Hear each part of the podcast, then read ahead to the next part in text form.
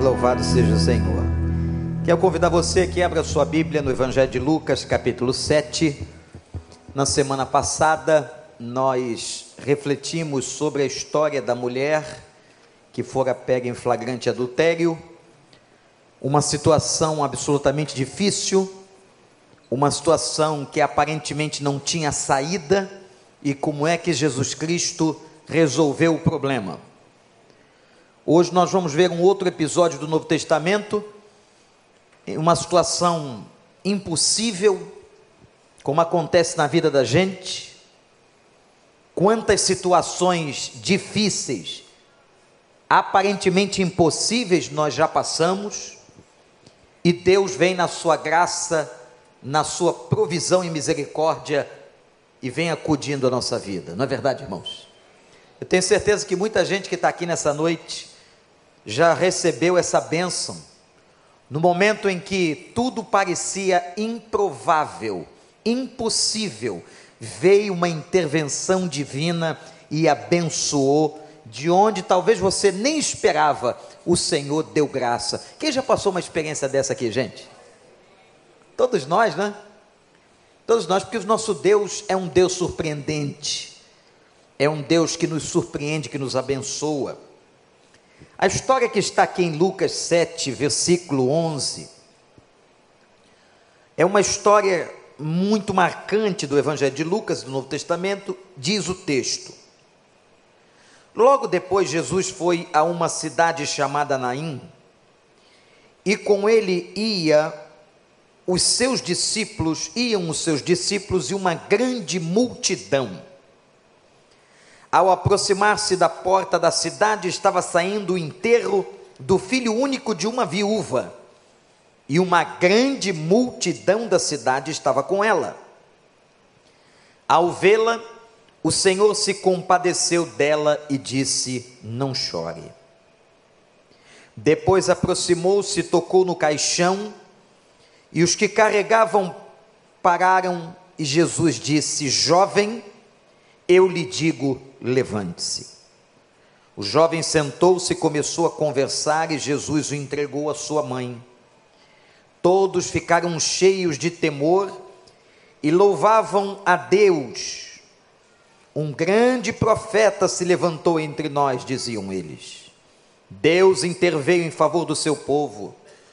Estas notícias sobre Jesus espalharam-se por toda a Judéia e regiões circunvizinhas. Que o Espírito Santo nos abençoe na reflexão da Sua palavra. E eu quero que você comece a imaginar a cena comigo. O texto diz, afirma, sobre duas grandes multidões. A primeira multidão era a multidão de discípulos de pessoas que estavam ávidas para ouvir a Cristo, de pessoas que estavam entusiasmadas com os ensinamentos do Senhor. O texto que lemos declara que uma grande multidão de discípulos o seguia. Aquela multidão atrás de Jesus, quem sabe alguns cantando, alegres, ouvindo o Mestre, sabendo de tudo que ele estava fazendo. Essa grande multidão se depara com uma grande multidão, uma outra grande multidão, com um perfil completamente diferente. Que coisa interessante. Na mesma cidade, na mesma aldeia de Naim, assim é reconhecido o lugarejo, vinha uma multidão alegre, saudável, ouvindo, aprendendo de Cristo, e encontra uma outra multidão chorando. Essa outra multidão era uma multidão que estava em luto pela morte do filho de uma viúva, presta atenção. Eu estou falando da morte do filho de uma viúva. Essa mulher perdeu o marido e agora acabou de perder seu filho jovem, diz a Bíblia. Isto é, a morte venceu duas vezes na casa dela. A morte venceu duas vezes na casa dela. E o grupo que estava vindo era o grupo do enterro, do funeral. Me lembro certa ocasião, quando o saudoso pastor Nilson do Amaral Fanini, homem de Deus que muitas vezes abençoou minha vida, me lembro quando ele pregava nesse texto, ele usou uma expressão muito interessante. Ele dizia: por um lado vinha a caravana da vida, que se encontrava com a caravana da morte. A multidão de pessoas que seguiam a Cristo alegres, querendo aprender dele, e uma outra multidão triste, enlutada.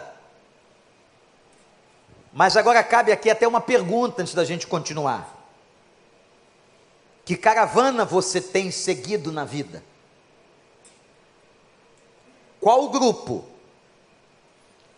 que tipo de destino, que tipo de decisão você tem tomado? Qual é a sua caravana?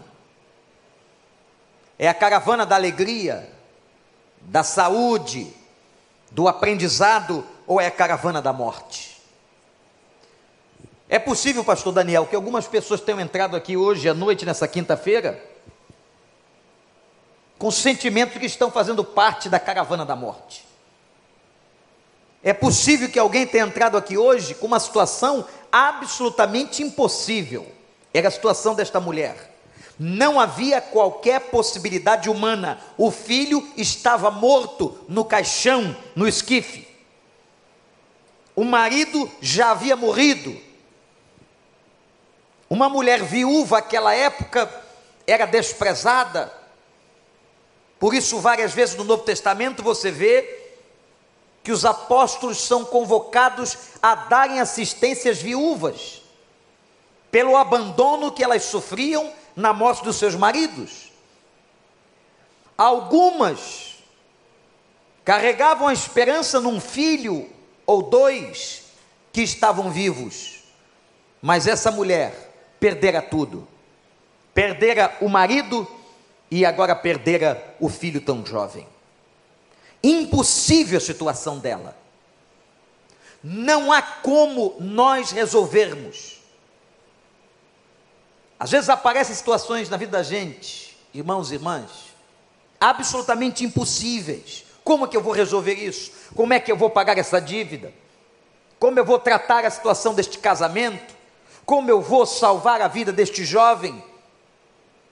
Como eu vou restaurar uma situação dessas? Como eu vou resgatar este irmão, esta pessoa envolvida numa situação de dependência química?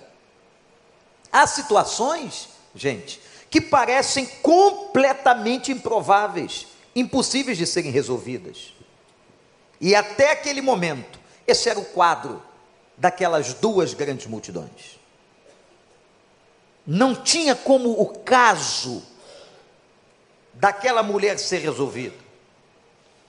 Até que, e é interessante isso no texto, os olhos de Jesus, olhe para o versículo 13, alcançaram o coração daquela mulher.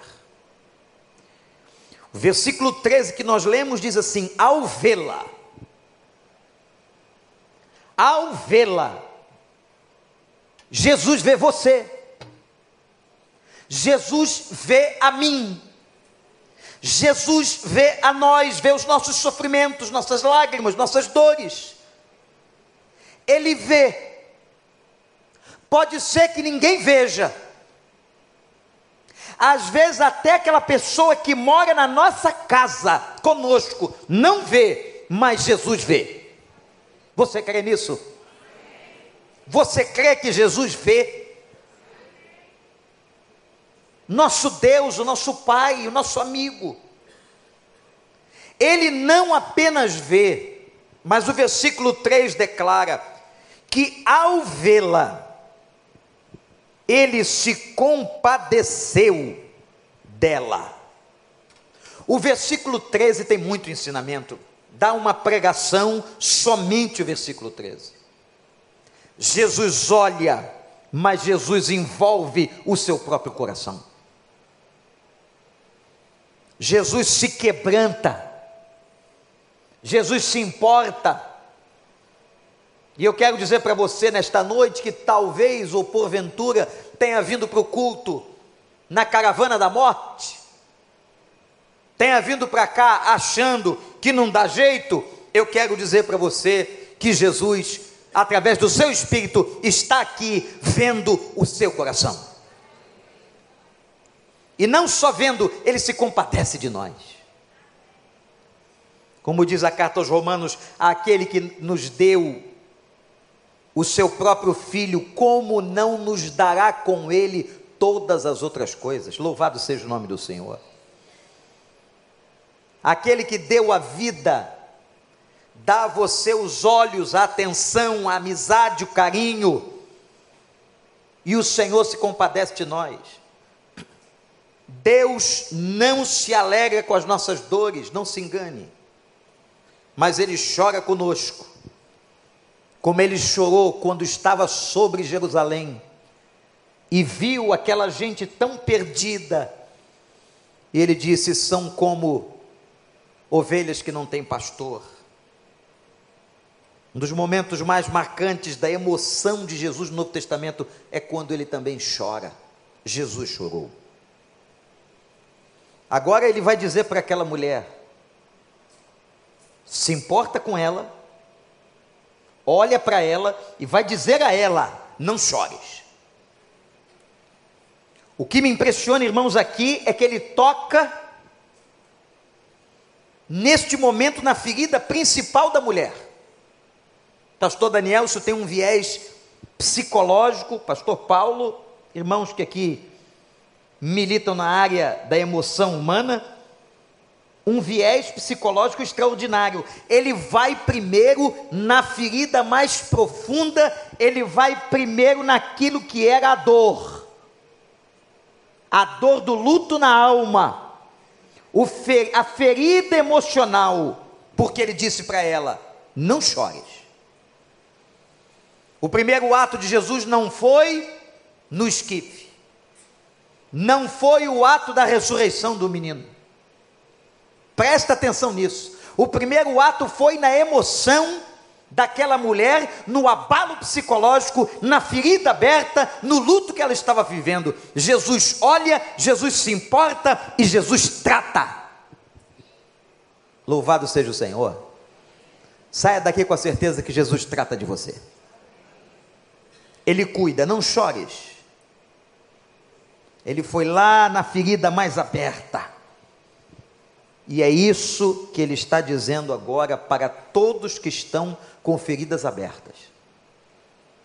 Não chores. E eu me lembro de um outro texto da Escritura que nos remete, nos traz à memória a seguinte expressão: o choro pode durar uma noite, mas a alegria vem de manhã. Não chores. O não chores de Cristo aqui é uma palavra de esperança, é uma palavra de alento, é uma palavra de consolação, é uma palavra de graça. Não chores, porque essa tristeza que você está sentindo, essa ferida que está aberta, essa dor que você está passando, ela não vai durar a vida toda. Chegará o momento da manhã, e o choro que durou a noite inteira vai dar lugar à graça, à misericórdia e à restauração do Senhor. Deus fecha feridas. Irmãos que estão aqui do celebrando sabem disso. Nós que estamos aqui, que conhecemos a Cristo, sabemos disso. Vejam que até agora, gente, eu estou pregando no texto, não toquei no defunto. Não está sendo tratado nada sobre o menino morto no caixão. Porque primeiro Jesus foi aquela mãe tratar o coração dela, tratar da ferida dela, consolar aquela mãe, restaurar aquele coração abalado, levar esperança, é isso que Cristo faz. E eu tenho certeza que o Espírito Santo está fazendo isso aqui hoje à noite. Está levando consolo, está abençoando, está restaurando. A gente não sabe o poder da palavra de Deus, o alcance desse poder, mas, meus irmãos, ao longo desses anos, quanta coisa eu tenho visto que o poder de Deus faz pela Sua palavra. E a palavra de Deus não volta vazia e germina na vida da gente. Germina. Essa palavra vai abençoar você, não só hoje, agora, às 8h45, mas vai abençoar você amanhã, vai continuar abençoando, porque essa semente está sendo plantada na tua vida, em nome de Jesus. Tratou da mãe? Olhou para a mãe? Atentou para a mãe? Cuidou da mãe? Agora eu vou cuidar do filho. A prioridade foi a mãe. E diz a palavra que ele tocou o esquife. A manifestação, ou as manifestações dos milagres do Senhor, vêm de muitas maneiras. Tem hora que ele vai cura o cego com uma ordem, tem outra que ele manda o cego se lavar, faz lodo no chão. Tem horas que ele dá uma ordem, manda o paralítico se levantar. Tem horas que ele toca o leproso, aqui ele tocou o caixão. Ele toca o caixão e diz ao menino que estava, o jovem que estava deitado nele: Jovem, eu te digo, levante-se. E é interessante como começa a frase: Eu digo. Quem é que está dando a ordem? Eu te digo. A autoridade de Jesus, a ordem vem de quem? Quem é que está mandando levantar? É o Senhor da vida. É o Senhor que tem o poder de ressuscitar qualquer coisa. Tem coisas que estão mortas na sua vida, sua esperança. Tem coisas que estão destruídas na sua vida. Aquele que tem poder de ressuscitar todas as coisas está dizendo esta noite: Eu te digo, diz o Senhor, levanta-te. Você que está morto viverá. Você que está destruído se levantará. Você que está arrasado será restaurado. Isso só quem faz é o poder e a graça do Senhor Jesus. Aleluia, irmãos. Louvado seja o nome de Deus. Levanta-te. Diz a Bíblia que o garoto se levantou, começou a conversar. Interessante. Qual é o defunto que ao passar por isso vai entrar para bater papo. Vamos supor que você tivesse presenciado isso. O que, que eu esperaria de um defunto recém-ressurreto? Esperaria que ele viesse à consciência lentamente. Bom, primeiro, se você tivesse coragem de ficar no lugar, não é? Que tinha muita gente que ia sair fora. Você esperaria que ele voltasse lentamente, fosse abrindo os olhos, onde é que eu estou, que é isso? O espanto com as flores do caixão, que cena esquisita. O garoto começa a conversar. Discernimento cognitivo, interlocução, deu para entender o nível da, do negócio? Quando a Bíblia diz e começou a conversar, a palavra de Deus está mostrando para nós a extensão do poder, do milagre, da cura, da ressurreição. O garoto estava totalmente restaurado, louvado seja o Senhor. Bastou Jesus tocar no esquife e dar uma palavra profética. Olha de novo aí, como foi domingo de manhã. Quando eu disse, não foi o sal que curou, foi a profecia. Olha aqui de novo, a palavra de Deus sendo liberada com poder e ressuscitando aquele garoto. Aleluia. Levanta-te, sai do lugar da morte. Esta é a ordem. Pastor Daniel, eu tenho batido muito nisso aqui. Todas as vezes que eu tenho oportunidade, que sou convidado para pregar aqui no Celebrando, eu tenho batido nessa tecla de que há o um movimento do indivíduo Jesus tocou no esquife, Jesus profetiza, fala, mas ele dá uma ordem a ser obedecida: levante-se do lugar da morte, sai desse caixão. O problema é que tem muita gente que não faz a sua parte, quer experimentar a bênção da vida, mas não se levanta do lugar da morte. Levantar-se do lugar da morte é fazer o esforço para deixar a maconha. Levantar-se do lugar da morte é não tocar mais na garrafa de cachaça. Levantar-se do lugar da morte é se debater contra a dependência química. Levantar-se do lugar da morte é não aceitar a imposição que a morte traz, mas é lutar. Há uma parte da luta humana, do esforço que Deus espera de nós. Que evangelho é esse que alguns pregaram a você, que é tudo tão fácil, que é só Deus que tem que fazer e você não precisa se preocupar com nada? Nada disso. Não é nada disso. Deus abençoa, Deus completa a obra na vida daqueles que se levantam do lugar da morte.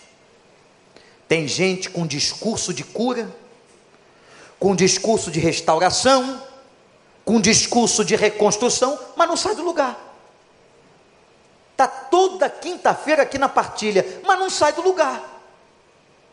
Está toda quinta-feira chorando e compartilhando, mas não sai do lugar. Eu quero dizer a você: sai do lugar de morte, como Jesus disse àquele menino: levanta-te. Isso é problema seu. Você pode passar anos e anos estando na igreja e continuar sentado no lugar de morte. Levante-se. Há uma parte que é sua. E aí Jesus opera o maior milagre que pode ser operado. Qual é o maior milagre? É o milagre da morte para a vida. O texto está mostrando para a gente o seguinte, irmãos: se ele pode fazer o maior, como não pode fazer os outros menores? Como não pode curar os olhos de alguém? Como não pode tirar o câncer de uma pessoa? Como não pode fazer um paralítico andar? Como não pode fazer um surdo ouvir? Como não pode fazer um mudo falar? Se ele ressuscitou o corpo inteiro de uma pessoa, este é o maior milagre que ele estava dizendo em Naim. Eu posso ressuscitar e posso dizer a vocês que as outras coisas eu também posso fazer. Eu não sei o que você trouxe para cá hoje. Eu não sei o que você está deixando aqui. Não sei qual é a tua necessidade. Não sei por que, você chora.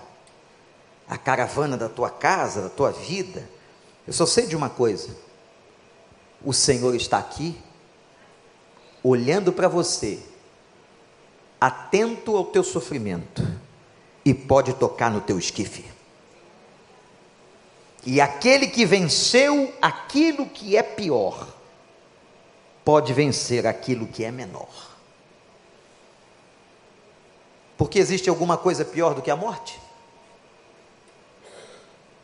Como dizem, morreu, acabou, gente.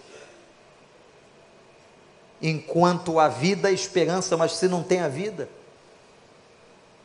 e se o nosso Cristo pôde mostrar às duas multidões que Ele pode ressuscitar uma pessoa, Ele pode dar jeito no meu e no seu problema. Pode ou não pode? O maior milagre que aconteceu em Naim, o milagre da vida. Mas eu quero terminar dizendo o seguinte: no texto tem dois milagres que tem duas pessoas mortas. Uma pessoa, naquele nível emocional daquela viúva, com aquele sofrimento, com aquela dor, com aquele luto, uma pessoa assim está morta. E o milagre, ou os milagres que se apresentam no texto, São dois milagres na vida do garoto que havia morrido e a gente não sabe exatamente o porquê, mas o milagre na vida da mulher que estava morta, nas suas emoções, no seu luto, na sua dor, na sua lágrima. Na verdade, em Naim, Jesus não fez um milagre, fez dois. Porque para Deus nada é impossível. Ele é capaz de curar o coração ferido de uma pessoa, magoado, sofrido, e ele é capaz de ressuscitar o morto. Quem está falando? É aquele que deu a ordem. Eu te digo: levanta-te. Levante-te onde você está.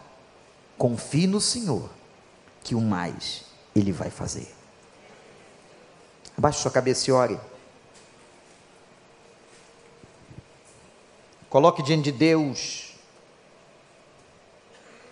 esse luto, essa tristeza, essa situação que parece impossível, que ninguém pode dar jeito, coloca diante dele e diga: Senhor, está aqui.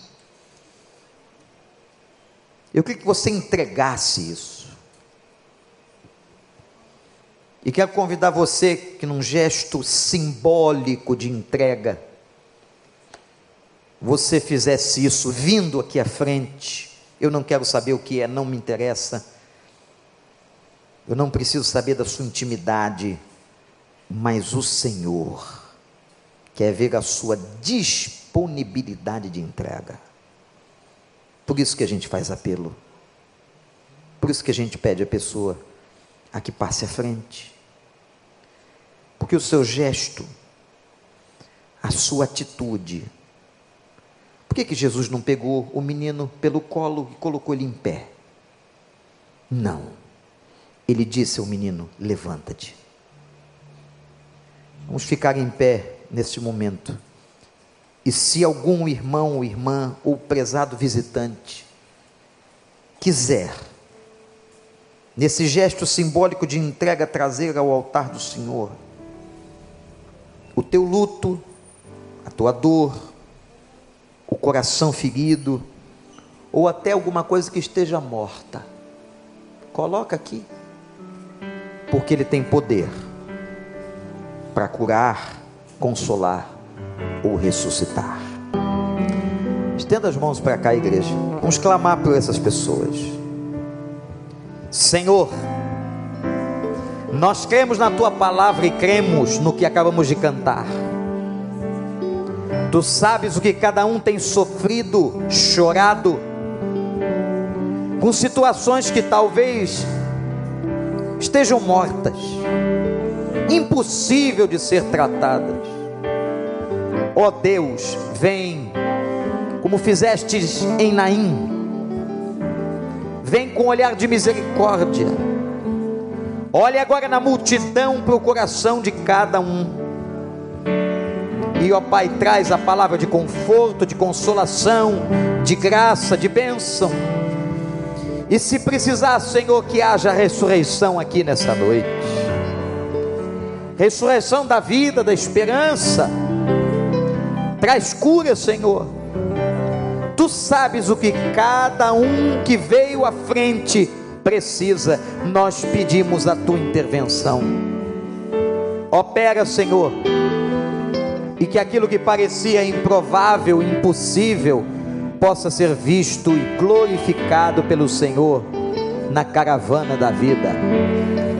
Abençoa cada um, a sua família, a sua casa liberta do poder de Satanás, pisa as amarras do inferno, cura as feridas mais profundas de corações machucados aqui nessa noite. E Pai, que essa tenha sido uma noite diferente, marcante para todos que estão aqui, entregando no altar a sua dor. Nós clamamos e oramos em nome de Jesus, em nome de Jesus